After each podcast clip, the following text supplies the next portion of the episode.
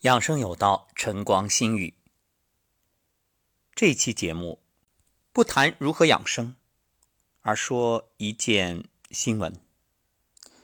就在前几天，浙江嘉兴一名男子在篮球馆里与同伴打球，没想到开赛仅仅几分钟，这名二十七岁的小伙子就倒地不起，经抢救无效死亡。目击者说。当时虽然已经开赛，但男子倒下的那一瞬间，并没有人触碰他。监控录像显示，他在倒地的第一时间，场内的医护人员就赶来急救，但最终依然没有抢救过来。这名男子的家人也在现场，原本是来为男子加油打气的，没想到却眼睁睁看着他倒地不起，看着他年轻的生命就这样离开人世。而他的妻子也是刚刚怀孕两个月。人生无常，意外呼啸而至，连道别都来不及。前一秒还在你面前说说笑笑的人，下一秒就永远的闭上了眼睛，此生不再相见。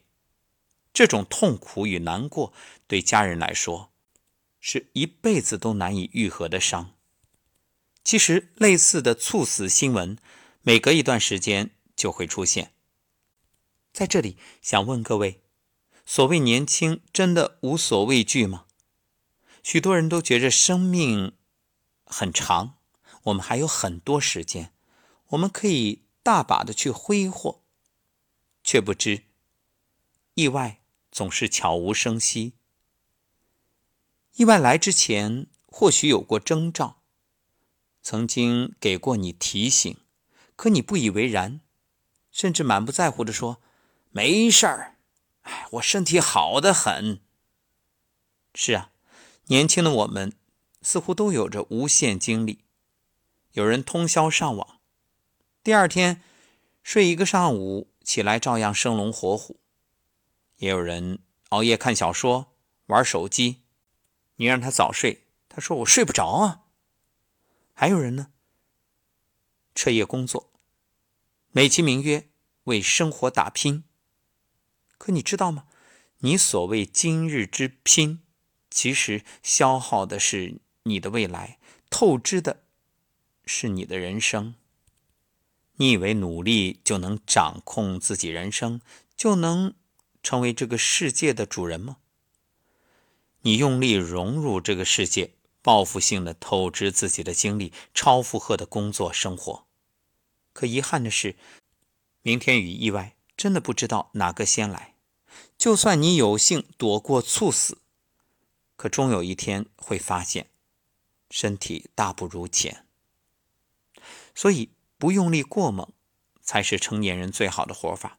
凡事过犹不及，这是老话；劳逸结合，这是忠告。懂得适可而止，才是悠然的人生。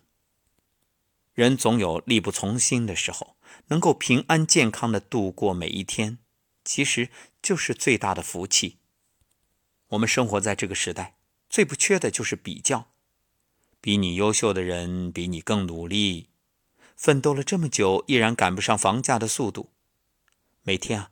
我们都在被这样或者那样的事儿追着走，你拼命向前跑，透支健康去工作，填补内心不安与焦虑，但是用力过猛之后的代价，却是沉重而高昂的。二零一五年三月，深圳某 IT 公司程序员在酒店马桶猝死，年仅三十六岁。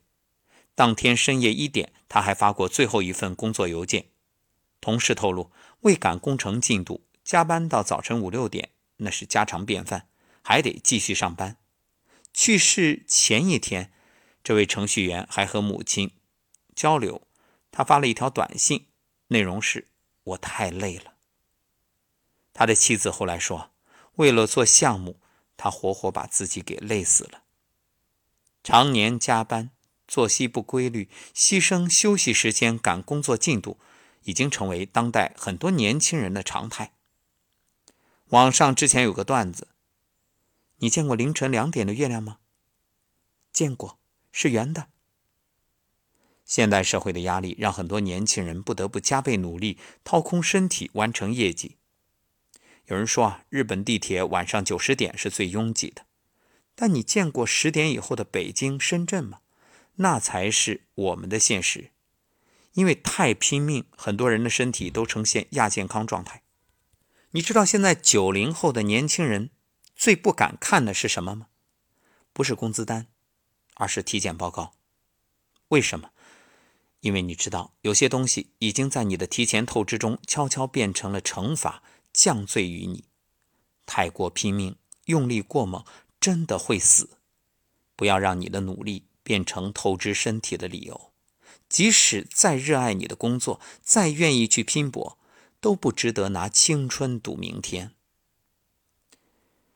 年轻人当中流传这样一个段子：敷最贵的面膜，蹦最养生的迪，熬最晚的夜。熬夜似乎成了现代人的标配。知乎上有个提问：熬夜快感的本质是什么？其中有个答案高赞：有人穷久了。突然一夜乍富，就会报复性消费。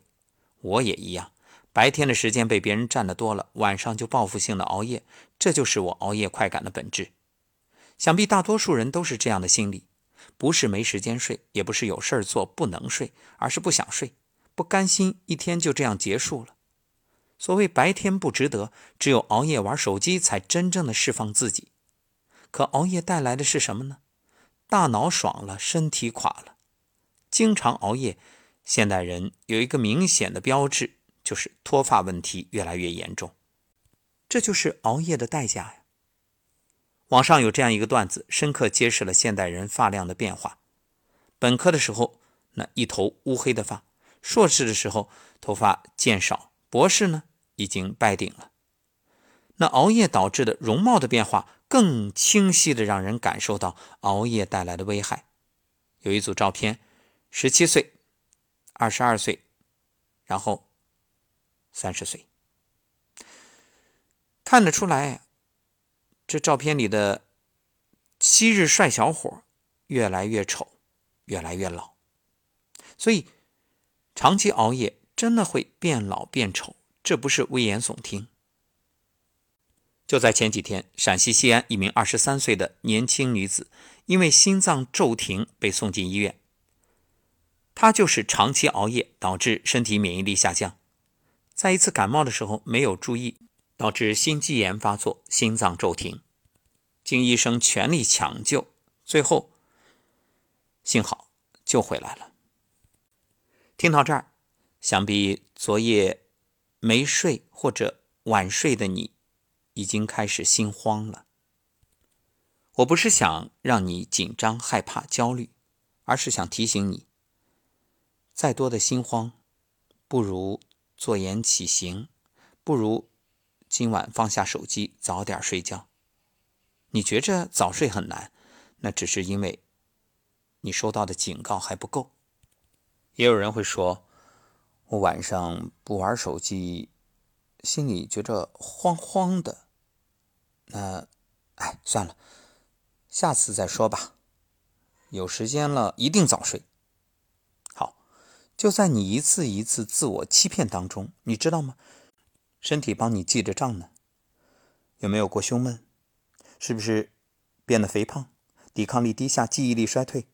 其实这都可能是疾病的前兆。爱因斯坦曾说：“没有侥幸这回事儿，最偶然的意外似乎也是事有必然。”如果可以，真的不要再熬夜了。以健康为筹码换来的放纵，终有一天你会为此付出沉重代价。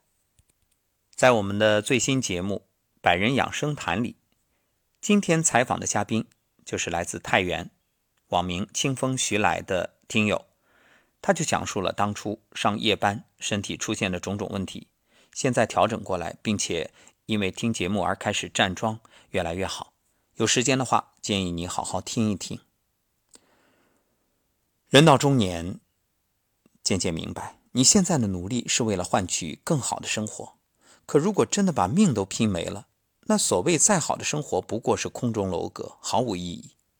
不要被欲望追逐着奔跑，也不要被焦虑吓得失去分寸。是的，听完节目，与其害怕，不如开始行动，早睡早起，食饮有节，然后让自己过出健康节奏的生活。你的人生应该掌握在自己手里。所谓人生开挂，其实不过是懂得适可而止。山水万重，唯有稳住自己，长久蓄力，才能张弛有度，一生平安。本文素材来自百度，叫我杨绵绵，在这里向作者表示感谢，感谢这份提醒，也希望听到的你能够警醒。